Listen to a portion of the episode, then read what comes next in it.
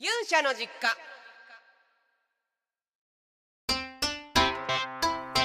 どうもこんにちはレッカです。おかえりなさい皆さん。本日は第2回目の勇者の実家。DJ マザーレッカからお届けしたいと思います。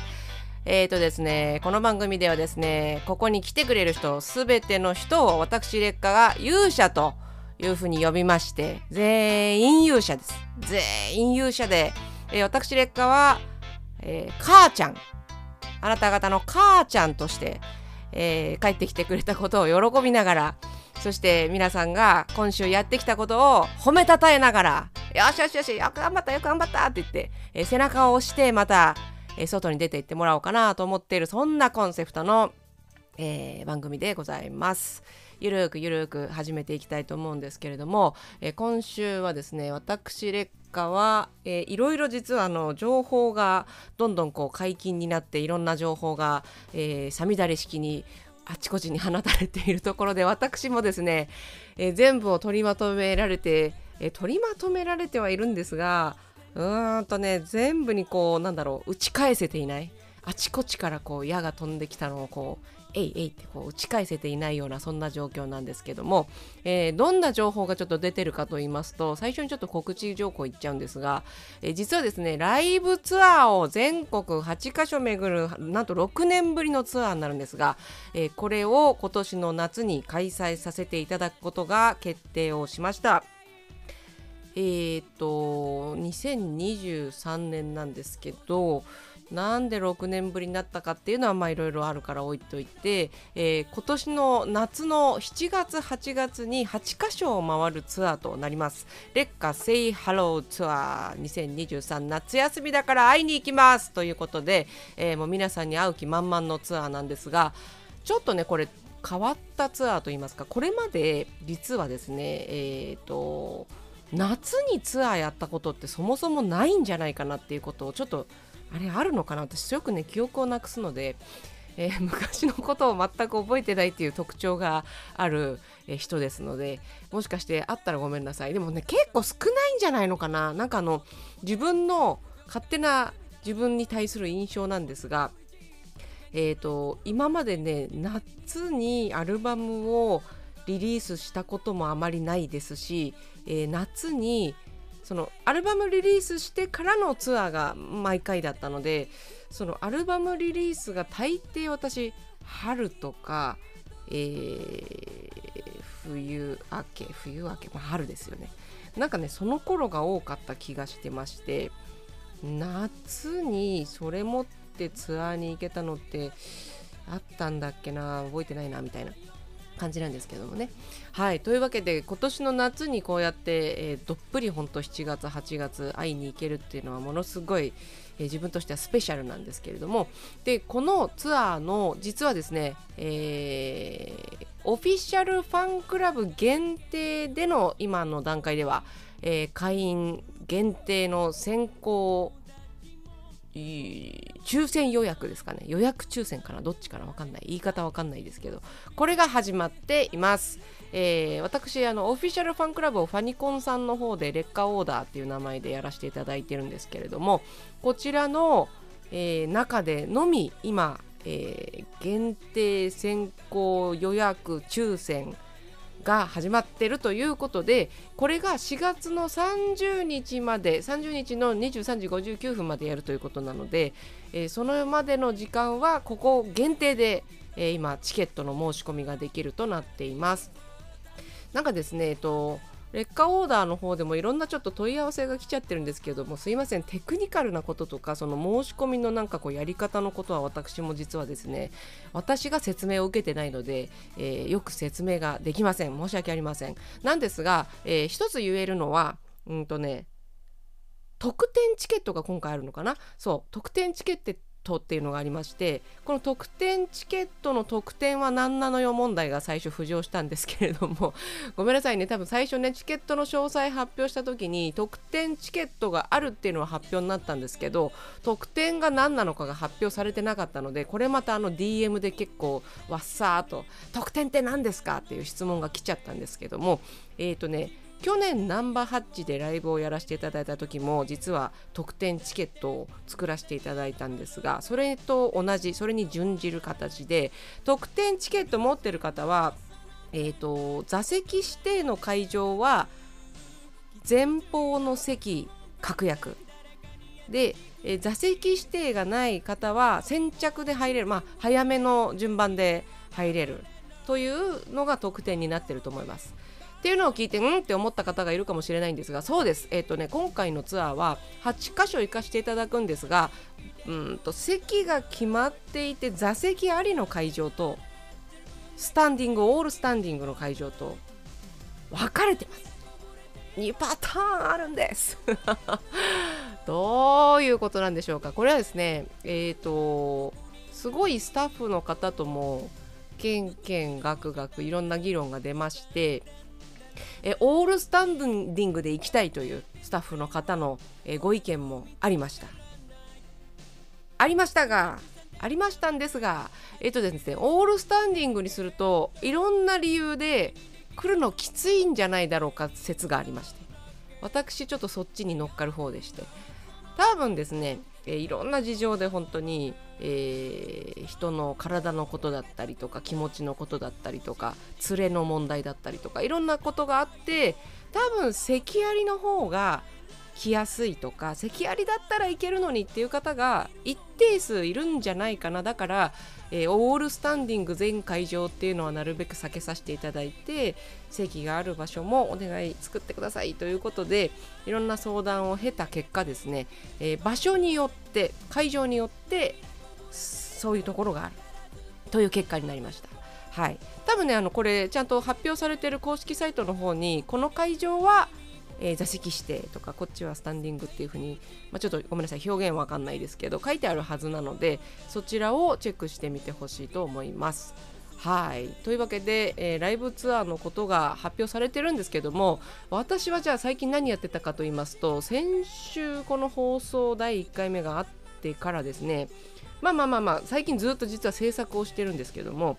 えーとだいぶ久しぶりに元ソウルヘッドのつぐみっていうね、えー、まあまあまあマブダチがいるんですけれども長いですよもう。付き合いが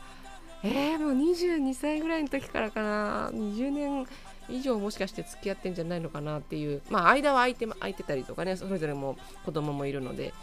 っていうことなんですが、えー、そのつぐみと相当久しぶりに曲作ろうよみたいな話を最近ずっとしてましてでつぐみとはちょくちょく連絡も取って、えー、曲作ろうよわーっていう話もずっとしてたんですけども実際にちゃんとじゃあやろうってなって実は先週一緒にスタジオ入ってたんですね。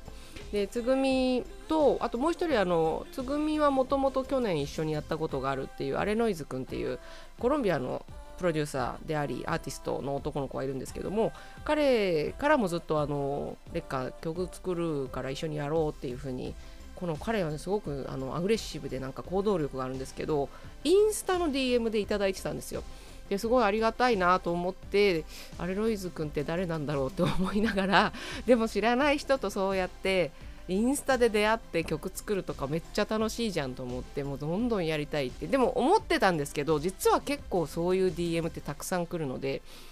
あの私も結構ですねあのぼんやりしてるタイプであんまりなんかこううんと世界中の若いアーティストさんの名前とかプロデューサーの名前とか頭に入ってないんですね。全然情報更新されてないあの浦島太郎だったのでどうしようかなと思っていろんなそのメッセージをいただくんですけどえっ、ー、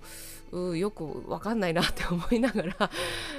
結構ほぼほぼいろんなダイレクトメッセージを放置しちゃっていたんですが、えー、アレノイズ君には返事はしてたんですけど返事にまた帰ってきた返事には返事してなかったとかそういう状況で、えー、しばらく来ていたら、えー、なんかつぐみもつながってるらしいみたいな話になってあらそうなの？って。言ってでアレノイズはなんか日本来るらしい。あそうそうなの？みたいでそうなの？ってなった時にじゃあちょっとせっかく日本来てるしせっかくこう言ってくれてるしちょっとこう自分の今アルバムアルバムじゃないなあの新曲をいくつか作らせていただいてる状況なんですけどそこの新曲も今いろんなこう他のあの曲も含めていろんな曲作って同時進行でやってるんですが確実にそのリリースできるものになるかどうかっていうのはちょっと作ってみないと分かんないけれどもでもそれでもよかったら一緒にぜひやりたいですっていうことで私からもお願いをしましてでじゃあスタジオ入ってよし一緒にじゃあワークしようっていうことで3人でスタジオ入ったんですね。で初めてあの私は行ったことのなかったソニーの、えー、スタジオ六本木の方に行かせていただいたんですけどもまあそこで、えー、初めましてなんですが一緒にトラック、えー、あんたこだやりながら、えー、歌を入れて歌詞入れながらみたいなことをやるんですけどこれって実はですね私劣化としてはすごい新しいことをやってましてえ私過去に何曲自分でリリースをさせていただいたかは覚えてないんですが多分自分二十歳前後から作ってきた曲って500曲ぐらいもっとあるかもしれないんですね。500曲ぐらいあるんですが、えーと、人が作ったメロディーって1曲もないんですよ、うんと私の名義の曲では。例えばですけどション・ポールさんの曲に参加させていただいた時のサビのメロとかはもちろんあちらの方が作ったやつですが、えーと、私本当に私の単体の劣化で出てる曲に関してはプロデューサートラックメーカーの方が音を作ってくれていても声は、えーと、メロディー歌ですね。歌メロは全てそのサビとかも含めて他の方が作ったメロっていうのは歌ったことがないんですね。人のメロを歌えない。という最大の弱点があるので私に。変な私のあの、まあ、劣化節と私のスタッフは呼んでくださってるんですけど変な節しか歌えないっていう私のあの最大の弱点でもあり強みでもあるのかもしれないんですけど。はい、そんな自分の特徴があったので今までそういうトライをしてみたことがなかったんですけどそういう私の弱点も分かった上でつぐみがあのああんたあんた私の作るのも歌ってみなさいよ的な、ね、あの強いんで私にこう命令できるぐらい彼女は強い人なんで つぐみちゃんが作ってくれたもう彼女すごいのであの人ラップもかけるからあのレゲエ DJ みたいなパートのそのちょっと言葉が詰まったフローとかもいけちゃうわけですよ。で今回やってたのはレゲトンっぽい曲なんですけど南米のちょっとリズムで。どっかどっかっていう感じの私も大好きなリズムなんですけどそこに乗せてくるフローがですね私自身が作るよりもつぐみが作ってるやつの方がうわーってかっこいいみたいなのがいっぱいあってあの正直そこに、まあ、あの歌詞は全部私が書かせていただいてるんですが正直そのノリどの歌詞だったら出せるんだろうって思うぐらい今でも現在進行形で悩んでる感じぐらいすごいかっこいいんですよ。うーんなんかねその曲作りとかメロディー付けを私はよく彫刻に例えるんですけどっていうのは昔なんか彫刻家の方の芸術の彫刻ですこの掘り出す木とか石とかからその作品を掘り出す時の感覚っていうのがね読んだことがあるんですけどその木を最初ボコッとした木をね目の前にしてじーっと向き合うんですって。でそこからどんな形が見えてくるか、えー、そのぼっこりした木をどういうものを掘り出してあげたら一番その木が輝くかみたいなわかんないですけどなんかそんな感じのことを言ってらした彫刻家の方がいたんですよ。それを見てああ似てるじゃないですけどその目指すやり方が。私の場合はあの自分のその曲の作り方がまずトラックがないと作らないタイプでだから自分も自分で作る時はトラックを作るんですよ。いわゆるその彫刻家の方でいうぼっこりした木ですよね。ゾワッと包んでくれている伴奏みたいな。自分もトラックからまず作るので特に私の場合ドラムベースから作るのでドラムパターン作ってベース乗せてから上物みたいな感じでやってるとそのトラックとか音とかっていうのがすっごい大事になってくるんですけどさらにそこに乗っていく最後のそのフローメロディーと歌詞っていうのはなんかね100パターン以上あるんじゃないかぐらいどうとでもやりようがあるからこそなんかここはすごいねあの選ぶのにすごく苦労をしたりとかバースフックサビですね。そういうのがこう動いた方がいいんじゃないかとかいやこういうサビの方がいいかもなとかあの正直1曲の曲を作るのにパッとすぐ決まる時もあるんですけど悩んじゃうともう5パターン6パターンもっと多いかもしれないもっとそのサビのパターンとかがたくさんできちゃったりとかで結局できすぎて選ぶの悩んであの曲としてまとまんなかったりとかっていうことも多々あるんですけどもそれぐらい、あのー、たくさんそのなんだろうなトラックが素晴らしければ素晴らしいほど可能性ができちゃうんですね。この曲はこんな曲になるかもしれないみたいな。そのぼっこりした木みたいなトラックを目の前にしてすっごいその素材が良かったりするとうわどうやってもかっこいいけど下手こいたらこの素材ダメにしちゃうからすごいみたいな。プレッシャーすごいみたいな。そう思いながら作ってるんですけども今回はその彫刻する係に私だけじゃなくて彫刻家つぐみがやってきたわけですよ。彼女の彫刻っぷりはもう天才的でしてまあ、私他にもあの本当にいろんな天才的なアーティストとか、えー、作り手をたくさん知ってるのでもう本当にもうみんなみんなもうモンスターみたいな人しか残ってないなって思うぐらい周りを見渡してモンスターだらけなんですけどもつぐみももうやっぱり天才的で彼女が作ってきたそのフローに歌詞を載せることがものすごい難しくてものすごい新鮮でめちゃくちゃ楽しいです。はい。なんであの結構新しい作り方をしている曲が最近ポツポツ出てきてるので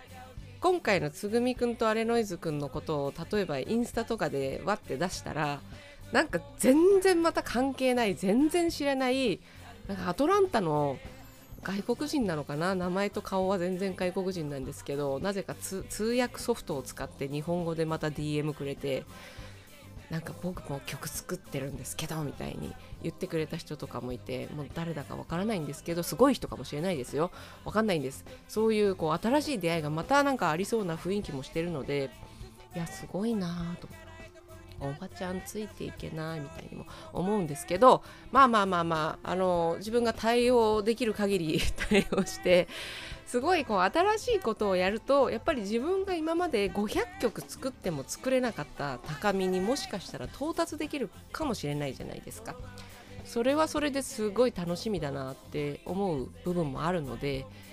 私も決してねあの私は私の作った曲しか歌わんみたいに思ってたわけじゃないんですよ。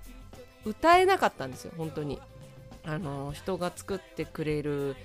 えー、サビとか人が作ってくれるフローがあんまりかっこよく歌えないし私が歌うとかっこよくなんないしみたいな。私変な歌い方しかできないしっていうそういうこう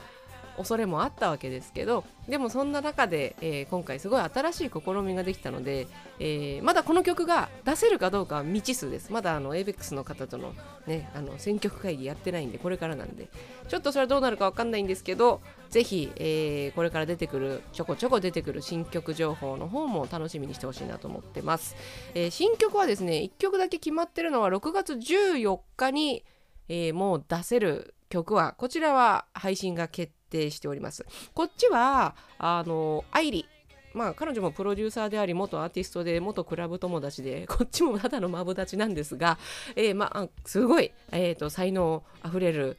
えー、アーティストなんですよ。でその愛理と作った曲でこちらはもう新曲配信決定してるのがありますので、えー、こっちの方はこっちの方でもう前向きブリブリみたいな。えー、超楽しい曲なので、ハッピーな曲なので楽しみにしてほしいなと思っております。はい、というわけで、えー、ちょっと告知と最近の私の情報が長くなっちゃったんですけども、えー、ちょっとね、メッセージもいろいろ届いてまして、前回ちょっとコーナー的に届かなかったコーナーがあったので、えーと、ちゃんと今週は届かせていきたいと思います。たくさんメッセージありがとうございます。いただいてます。ままだまだあの募集してるんですが、えー、今週はですね、まず先週取り上げられなかった目指せ竜王の城コーナーからいきたいと思います。目指せ竜王の城これなんというか、えっと、勇者の皆さんが今目指しているもの挑戦していることまたはこれからしようとしていることなんかを教えてもらってみんなで頑張れって共有をして、えー、自分も頑張ろうとか、えー、すごいなって思ったりとか。うん。あの人はすごいけど私はそんなことできないなとか何でもいいんですけどもあの人の話を聞いてワイワイしようそんな感じのコーナーでございます、えー、前回ちょっとこのコーナー全く触れられなかったので今回初めて読ませていただくんですけれども、えー、目指せ竜王の城。あごめんなさい。この方の名前はレベル1さんかな？えー、ラジオネームニックネームレベル1さんから頂いております。こんにちはマザー劣化自分は体力記憶力適応力に衰えを感じている年頃の戦士です。若い頃に親にたくさん支えてもらいながらなんとか資格を取り同じ職業で仕事をさせてもらえてるおかげでなんとか一人で子供2人を育て中です。今頑張ってることこの度職場に思うとこがいろいろあってこんなんで働いていくのはなんか違うと奮起して去年から新しい職場に転職しました。今まで培ってきたキャリアも全てなしで資格を持ってるとはいえジャンルも違うのでズブのど素人の私。覚悟して入ったけど全然覚えも動きも悪くて毎日緊張で冷や汗かきながらみんなに頭下げながらなんとかやってます。でも仕事のことを嫌だと思うことはなくできない自分が嫌なのと仕事でいつか役に立ちたいと前向きに思える日々なのでいつかレベルマックスの勇者になれるよう頑張ってます。素晴らしいですね。そうかこの方な何だろう。レベル1って書いてくださっててえー、子供2人を1人で育てている女性かな？なんかこう文章の書き方的には女性かと思うんですけれども男性かもしれません。わからないです。いくつかはお年は書いてないんですがすごいことをやってると思います。新しい職場に転職。しかもジャンルが違う？今までやってきたことと。何だろう？何が何やってるんだろう？僧侶が戦士やってんのかもしれないです。魔法使いが遊び人になったのかもしれないです。勇者が無職になったあ無職じゃないな。職はあるんですよ。職はあるんですけど何をやってんだか分かんないんですがジャンルが違うことに挑戦するってめちゃくちゃ大変だと思うんですよ。私もちょっとだけやったことがあるのでジャンルが違う何かに挑戦したことが。うーんもうそれはそれはですねあのー、ちょっとこうなんだろうな。何に例えたらいいんだろう。小学校とか中学校で大変だったこともあったと思うんですがそれとはまた種類の違ううーんとまあまあ下手すれば本当なんだろうな。命の危険に関わる。自分の、えーと、マインドを保てるかどうかにも関わるし健康を保てるかどうかも関わるし非常にこうねあのー切羽詰まった危険にも関わる大変な挑戦だと思うんですよ。しかもお子さん育てながら、えー、もしかしたら体壊しちゃうかもしんないし。きつかったらちょっとメンタルもいっちゃうかもしんないし。でもそんな中で、えー、前向きに頑張ってるっていうだけでこのレベル1さん素晴らしいなと思うんですけれども。うーんこれはジャンルが違うことに挑戦する方もう全員ですけど私結構うんとニュースを見て感動しちゃうのは例えばなんだろう何かずっと働いてきた正社員とかのお仕事を退職も定年で満期退職した後に例えば、えー、マクドナルドの店員さんとして働き始めてなんかそっちの方でもすごい頑張ってるとかあと私ほんと実際に知り合いというかもうお世話になって、えー、父の友人でいるんですけどもえー、長年銀行で銀行マンとしてかなりこうバリバリ働いてこられて退職されたんですけど働くことが好き人と接してこう人と一緒に、えー、働いて続いていくのが好きっていうことでタクシーの運転手やられてる方がいるんですけどものすごいあのスペシャルサービスっぷりでもう顧客増えまくっちゃってえー、お客さんからも名刺ちょうだいってもうあなたを次も指名したいもう空港から帰る時は絶対あなたのタクシー乗りたいっつってもう大人気になっちゃってるスーパータクシー運転手の方を知ってるんですがなんかあの本当になんだろうな働くこと is my life みたいな感じでその方たちにとっては働くこと働き続けることっていうのが人生の中でやっぱりとても大事なことで、えー、お金を稼ぐ。っていうそれだけではなくてですねそれもものすごい大事だしでも多分それだけじゃなくてそれが働くということが喜びでもあるし、えー、挑戦でもあるしなんだろう自分が自分として自分を磨いていく一つのなんだろう手法でもあるしっていう必須事項なんですよねきっとね。だからお金うんぬん置いといて仕事する働くっていうことがそもそもどんな内容だろうと違うジャンルだろうとなくなっちゃうとちょっとつまんないなっていうのも実際あると思うんですよね。なのであの働くことって本当にそのやりようによって辛いことにもなり得るし、えー、やりようによって全然面白くなくて魂曇っちゃうみたいな辛くなってくみたいなこともあると思うんですけども私もあの散々いろんな仕事を若い時から経験してるのでもうそれはそれはいろいろ感じてきているんですけれどもやっぱりなんか夢中になってその一つのその仕事の中で辛い局面もめちゃくちゃあるんだけどでもどこかに一瞬キラッとすっごい嬉しかったり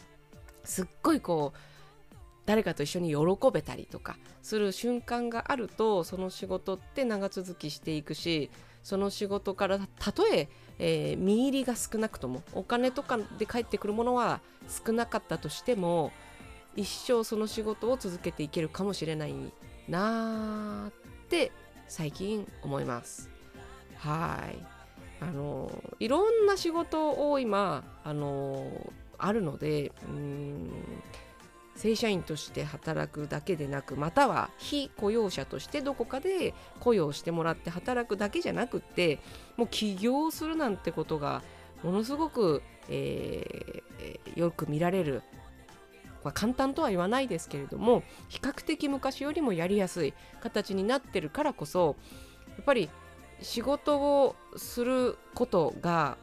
一人一人のなんかこう生き方にどんどん近づいてるのかなっていう気はしてます。なので、えー、まあ、仕事全然もう大っ嫌いだよとか仕事なんてもう行きたくない。早く辞めたいよって言う人いてるらもう全然それはそれでいいと思うんですけどもあの今日送ってくれたレベル1さんみたいにうん仕事この仕事初めてやってるしうわーもうゼロからだけどなんかレベル0から1から2からって進んでいけるように頑張るぞっていうのがものすごくこの方のためにもこの方の周りのあの世界のためにもすっごいいいことなんじゃないかなというふうに思いましたすっごいあの応援してますので是非、えー、レベル1さんの竜王の城まで届いていけるように頑張ってみてください。はいというわけで先週取り上げられなかった目指せ竜王の城を取り上げたらもう時間になっちゃいましたので申し訳ありません、えっと、他の、えー、コーナーを今回はすっ飛ばしていきたいと思います。イエイイエイ、えー、優勝エピソードあ優勝じゃないや。勇者エピソード紹介と、えー、聞いてよマザーレッカ私にいろんな愚痴とか相談言いたい。そんな人の話はまた来週以降、えー、取り上げていきたいと思います。たくさんちょっとね読みたいメッセージ来てたんです。すっごいいいメッセージいっぱい来てたんですが、えー、全く間に合いませんでした。短いですね。30分ってちょっと短くないのって私もねこの間あの MC でも感じたんですけどまあいいや、あのその話も長くなるんで。えっ、ー、と、というわけで、えー、メッセージは Google フォームの方でまた送ってほしいなと思うんですが、えっ、ー、と、ちょっとね、どうしようかな。聞いてよマザー劣化のところでいくつかこれ多分相談っていうか同じメッセージ同じ内容がボロボロ来てたのでこれだけ一言言わせてくださいね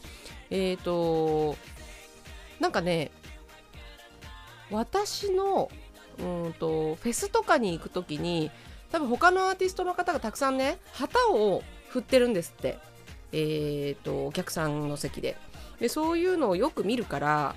これをつく勝手に作っていい？みたいなメッセージがちょっと複数来てましてえーと、なんかこれ答えておかないとみんな勝手に作ってくれそうだなと思ったのでちょっと待っててください、えーと、急いで急いで何とかしてもらえるように頑張りますので、えー、でも急いでも、えー、どこに間に合うっていうのはちょっとまだ明言できないんですがでもちょっと勝手に作るのはちょっと待っていただいて勝手に作るとバラバラになっちゃうんであのひらがなで「劣化」って書いた、えー、旗があるかもしれないしこう可愛いこう猫みたいなライオンが描かれてる可愛い旗ももしかしてできてきちゃうかもしれないしいいんですけどそういうのもすごい可愛いんですけどもできれば旗作るんだったら統一した方がいいと思うのでちょっと待ってください。すいません。はい、というのだけ最後ちょっと言わせていただいて、えー、今日はコーナー、えー、一つしか取り上げられなかったんですが、えー、最初にライブツアーの告知もさせていただきました。最近の私の動きも報告をさせていただきました。あと最後にですね、えーと、フェス今年の夏ちょっとツアーに集中したいのでフェスなるべくあのこれ以上は出させてもらえない感じで進めていきたいなっていう思いがあるんですけどこれライブツアー前のフェスなので最後出ます。これは。6月17日土曜日出させていただきます。サガントスプレゼンツのサガンフェス。2023ということで去年に引き続きの出演とさせていただきます、えー、6月の17日の土曜日吉野ヶ里歴史公園で佐賀県なんですがこちらもものすごいこう豪華な、えー、出る人たちがたくさん集まる。私が出るのは土曜日の方になりますのでぜひ遊びに見て遊びに来てみてください。